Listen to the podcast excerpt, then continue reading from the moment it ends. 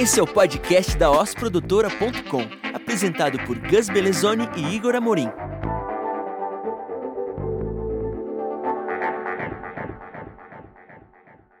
Olá pessoal, eu sou o Gus Belezoni e esse é o podcast sobre os bastidores da Os Produtora e novas soluções audiovisuais. Eu sou Igor Amorim e esse é o episódio número 3 do Oscast. E o tema hoje é o futuro do varejo. A crise gerada pela pandemia afetou o mercado de trabalho e chegou a fechar muitas empresas no Brasil, mas não atrapalhou tanto assim o crescimento do comércio digital. Na verdade, até aumentou o interesse das pessoas em consumir produtos de forma online.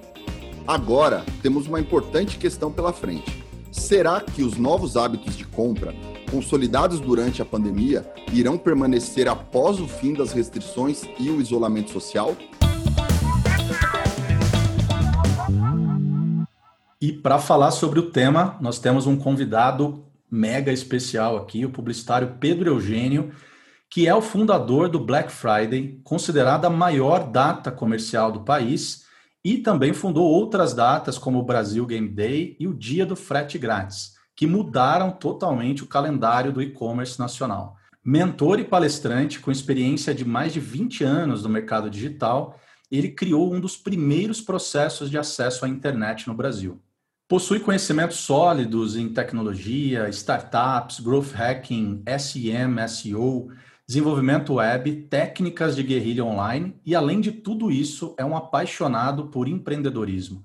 Bem-vindo, Pedro Eugênio. Bem-vindo ao Oscast. Obrigado, Igor. Valeu, Gus, pelo convite. Estou super empolgado para a gente bater um papo e a gente discutir o que vai ser esse futuro do varejo. Maravilha. Então, para começar o bate-papo aqui, Pedro, qual foi o impacto da pandemia nas compras online? Bom, é, aquele Black Friday, Igor, que a gente viu anos atrás, aquela loucura das pessoas se, né, se amontoando, batendo, batendo na tia, batendo na mãe para comprar um produto, aquilo acabou, né? Por medo do consumidor, por restrições no acesso às lojas físicas, isso realmente acabou. O que a gente vai enxergar esse ano, mais do que nunca, vai ser esse Black Friday digital, o que a gente chamou de novo Black Friday, onde grande parte das pessoas, grande parte uh, dos consumidores vão buscar comprar no mercado digital. E essas empresas não estiverem preparadas para esse novo momento, elas correm o risco de ficar fora da maior data comercial do país. A gente tem acompanhado os números de vendas online e tem, muita, tem muitos segmentos que têm falado que tem batido meta de Black Friday desde maio. O que, que é esperado, então, para a data real do Black Friday desse ano? Eu, eu também ouço, eu, tenho, a gente trabalha com clientes de todos os, todas as categorias, tamanhos, pequenos, médios, grandes, e é muito comum é, alguns deles levantar essa bandeira de eu já estou fazendo uma Black Friday Put. Então, gente, imagina, Igor, Gus, essas pessoas que antes compravam online da noite para o dia, esses locais estão fechados, esses locais estão com acesso restrito, então, naturalmente, essas pessoas foram comprar, buscar a compra nesse, no, no mercado de maneira geral digital. Então, as compras realmente elas dispararam, a gente vê aí um crescimento absurdo de vendas, então, uh, realmente mudou o panorama, né? Então, é um desafio para todo mundo desse ecossistema. Como que eu lido com essa Black Friday diária acontecendo no meu estabelecimento? Né? Como que eu lido com tantos pedidos? Como que eu ligo, como que eu lido com a estrutura de atendimento, de logística desses, desses novos consumidores? Então é um grande desafio e quem souber lidar, quem souber é, enfrentá-los e passar por esses desafios, tem uma grande chance de sair muito forte depois que a pandemia acabar. Pedrão, então agora que nós sabemos que todo mundo está no online, está né, tá fazendo compra digital, e essa competição entre os players acaba sendo muito maior, como fazer para se diferenciar dentre tantas as opções de compra? Né? Como que os players estão se preparando para oferecer melhores experiências para o comprador?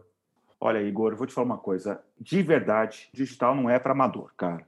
Não dá mais para você, não é mais aquela história de, ah, eu vou abrir um e-commerce que as vendas vão cair. Eu é, vou gastar 50 dólares num site aí, numa plataforma, e vou colocar no ar que as coisas acontecem.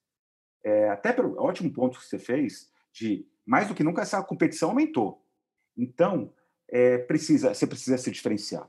É, você precisa criar uma experiência super bacana para esse consumidor. Então, mais do que nunca, você tem que ter parceiros ao seu lado para poder te ajudar nesse, nessa transição, né? nesse, nessa ida para o digital.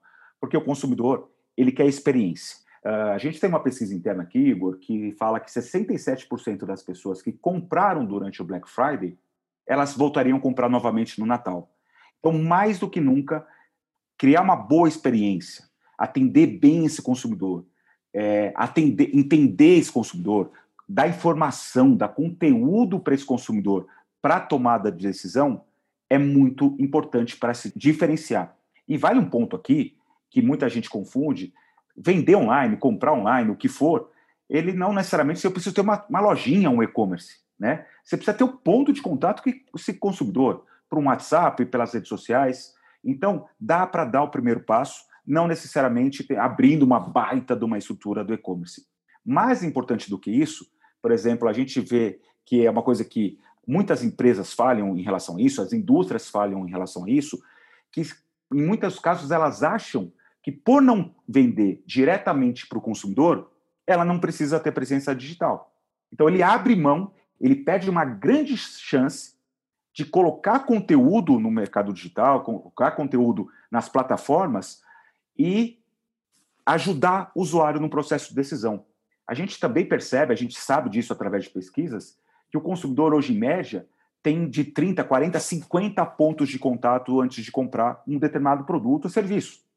Então, ele vai pesquisar, ele vai conversar com um amigo, ele vai no YouTube assistir o vídeo. Então, é muito importante, é, mesmo que essas empresas não vendam diretamente para o consumidor, elas precisam ter conteúdo que expliquem para o consumidor os seus produtos, os diferenciais do teu produto em detrimento da concorrência. Porque senão você vai sempre brigar a vida inteira por preço. E aí teu produto deixa de ser uma marca para virar uma commodity. Maravilha, Pedro. Super completo. Eu sou, nós somos aqui na OS muito ligados em inovação e tecnologia, né, voltados para o mundo digital, mundo audiovisual. É, então a gente tem algumas, alguns pontos aqui sobre futuro do varejo, sobre essa questão da diferenciação que eu queria saber o que, que você destacaria que, que, que está mais próximo de, de, de, virar um padrão, de ter mais adesão aqui no Brasil. Né? Então, exemplos do que a gente tem visto acontecer no mundo, aqui por perto já, que eu queria, se você puder selecionar um, dois tópicos aqui para a gente poder discutir sobre isso aqui no Brasil, né? Sobre entregas super rápidas, né? Sobre IoT nos, nos eletrodomésticos, por exemplo, a geladeira que faz compra sozinha, sobre provadores digitais, principalmente para a indústria da moda, personalização de produtos, novos formatos de loja. O que, que desse, desses exemplos aqui você mais considera que tem potencial para crescer muito aqui no, no, país, no Brasil? Olha, Igor, qualquer um desses, desses tópicos que você trouxe para a gente, dá para dá fazer um novo podcast pra, só para falar de cada um deles. Né? Mas se você reparar, todos eles passam para uma coisa que é, é, a experiência. Vamos voltar naquele ponto anterior. É a experiência, né? Então, quando você tem uma entrega super rápida para esse consumidor, quando você tem uma personalização da comunicação desse produto, é você simplesmente ajudar esse consumidor. Ô, Igor, não sei se você lembra, nossos pais, nossos avós falavam daquele caderninho de anotação, né? O nome do, nome do cliente, etc.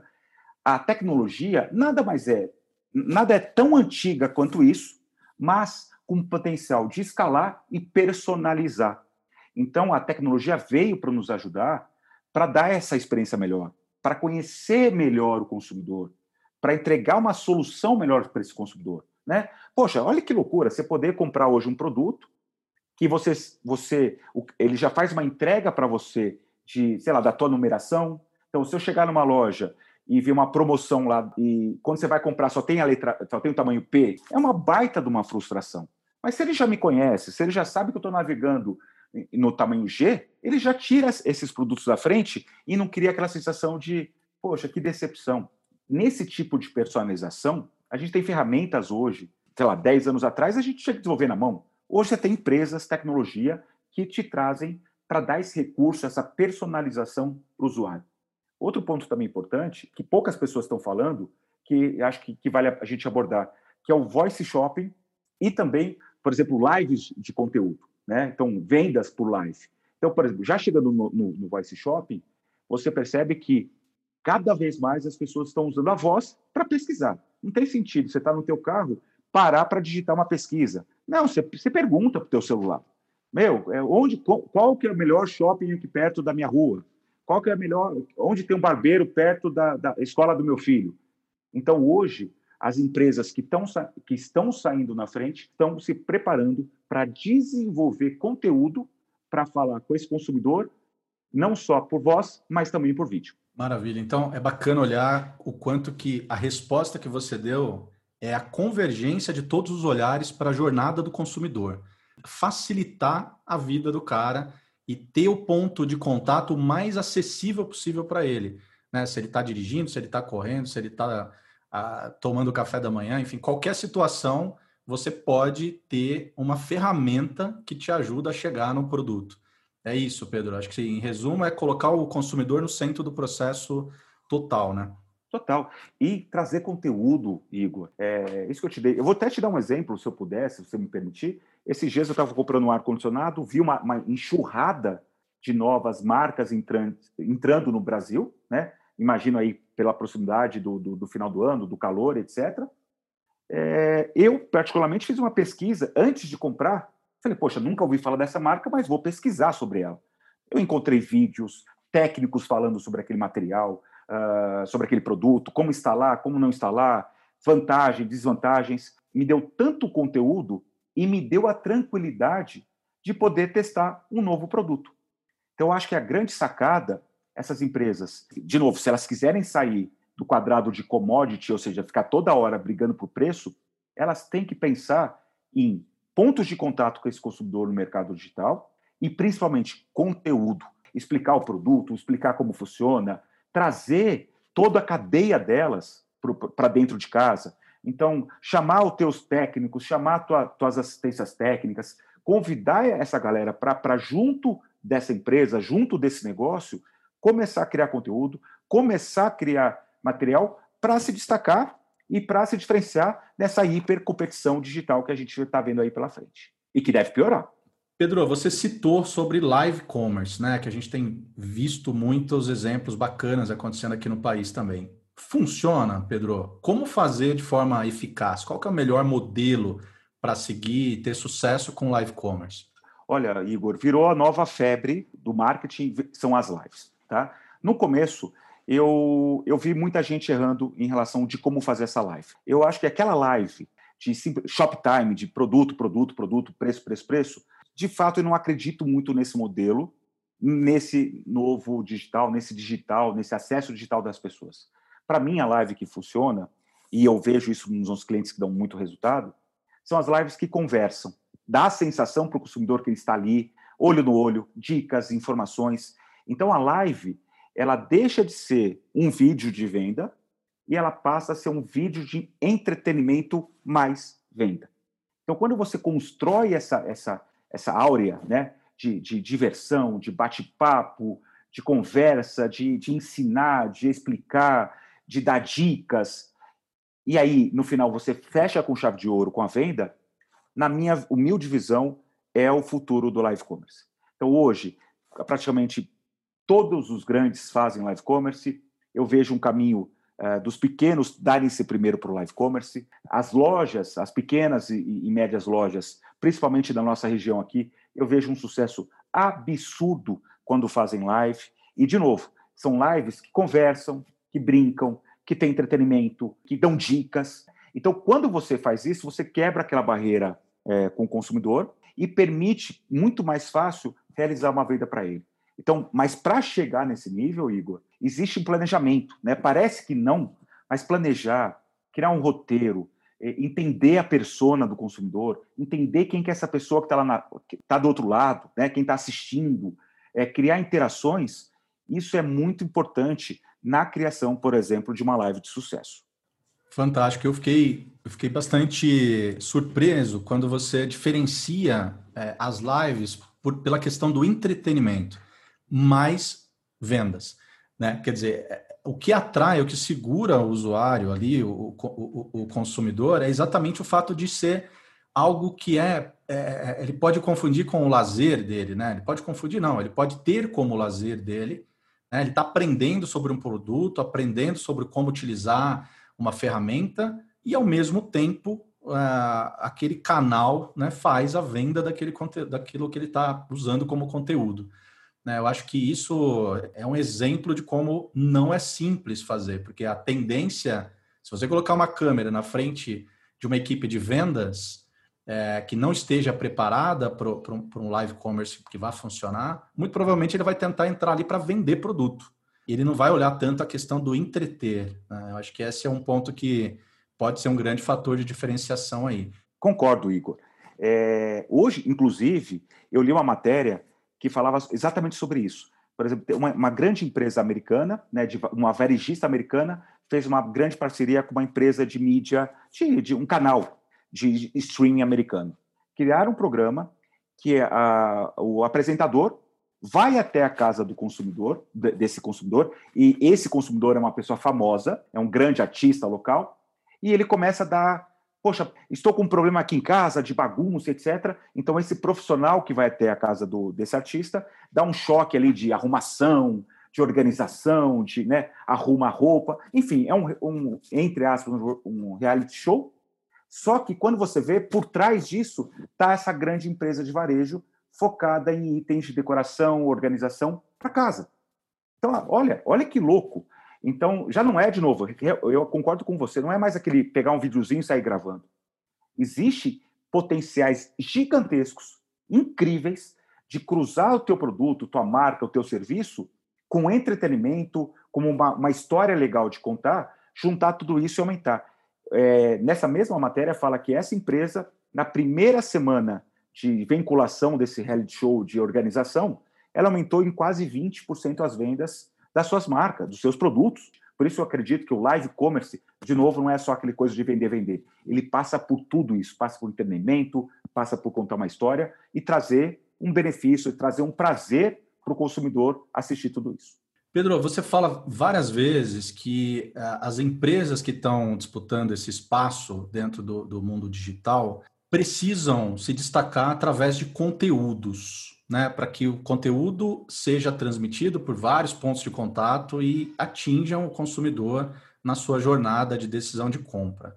O que, na tua visão, dentro desse, desses perfis de conteúdos, qual o peso dos conteúdos audiovisuais?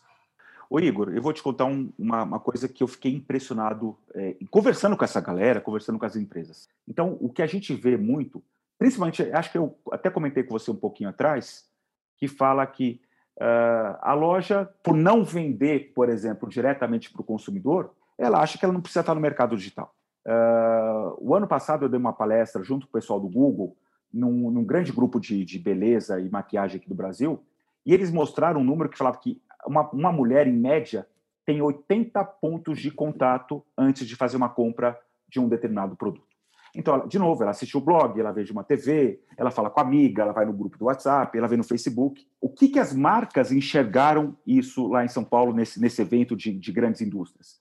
Elas enxergaram que o trabalho delas, mais do que simplesmente munir o varejo de, de produtos, é também munir o consumidor de informação. Então, criar conteúdos para que o consumidor entenda como funciona o produto, entenda como funciona a chapinha, entenda como funciona, é, como aplicar a tintura no cabelo, entenda, todo esse universo. As empresas não perceberam o que elas estão deixando de dinheiro na mesa a partir do momento que elas não dão conteúdo para o consumidor. O consumidor muitas vezes prefere comprar um artigo mais caro porque ele não simplesmente não sabe se seu produto funciona. Então é importante as lojas, desculpa, a indústria, ou, quem, ou, o importador, a distribuidora, ter esses pontos de contato para o consumidor. Tem que suprir de informação para o consumidor. Porque é, isso é muito claro para mim, Igor, não sei se você concorda, mas a compra ela acontece quase 100% no digital. E aí, quando eu chamo de compra acontece quase 100% no digital, pode acabar comprando na lojinha dali do lado, né? na, na lojinha de São Carlos, a lojinha pequenininha. Pode acontecer isso, mas ela começa absurdamente, a grande maioria começa no digital através de pesquisas, conversas, bate-papos, e aí ele vai, ele vai montando na cabeça o que, que ele quer e até chegar no momento uh, de compra na loja. Uma coisa que é engraçada quando você conversa com até com varejista da ponta, da pequena e média loja, O que eu mais ouço é assim, gente, está cada vez mais difícil conversa, é, vender para esse consumidor, porque esse cara já chega aqui sabendo mais muito mais do que eu, mas muito mais. Ele já estudou, já pesquisou, já comparou preço, já fez pesquisa, já leu artigo, ele já chega pronto. É um grande desafio que a indústria vai ter de, de um lado, treinar esse vendedor da ponta, mas também de preparar esse consumidor para comprar, entender e comprar o produto dela.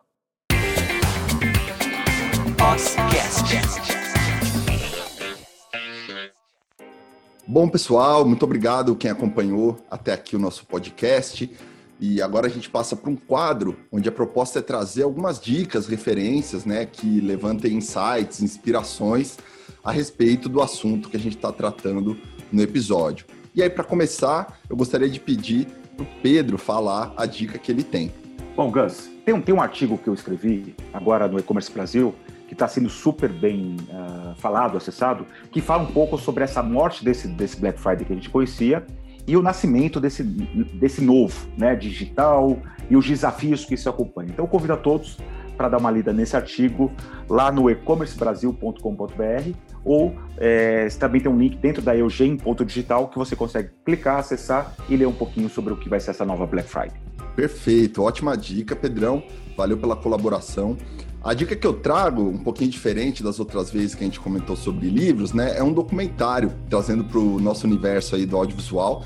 Esse documentário se chama Happy, Felicidade, né? Que foi feito nos Estados Unidos, lançado em 2011 pelo Rocco Bellic, que trata a questão principalmente da relação entre o poder de compra dos consumidores ligado com o fator de felicidade né? Então ele passa por uma pesquisa por diferentes países, né? Sendo Índia, Dinamarca e inclusive o Japão também, com algumas pessoas ali de diferentes nichos sociais, para comentar um pouquinho sobre as experiências, né? Que é um pouco do que a gente falou hoje, na verdade, acho que é bastante do que a gente comentou aqui hoje, em relação aos hábitos mesmo dos consumidores, né? Essa nova forma de pensar o que comprar e como isso pode gerar felicidade de fato nas pessoas.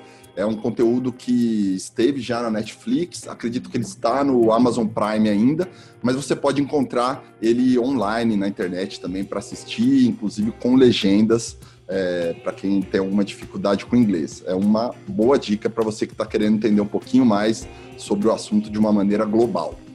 E eu gostaria de saber também a dica do Igor, para a gente finalizar o bloco.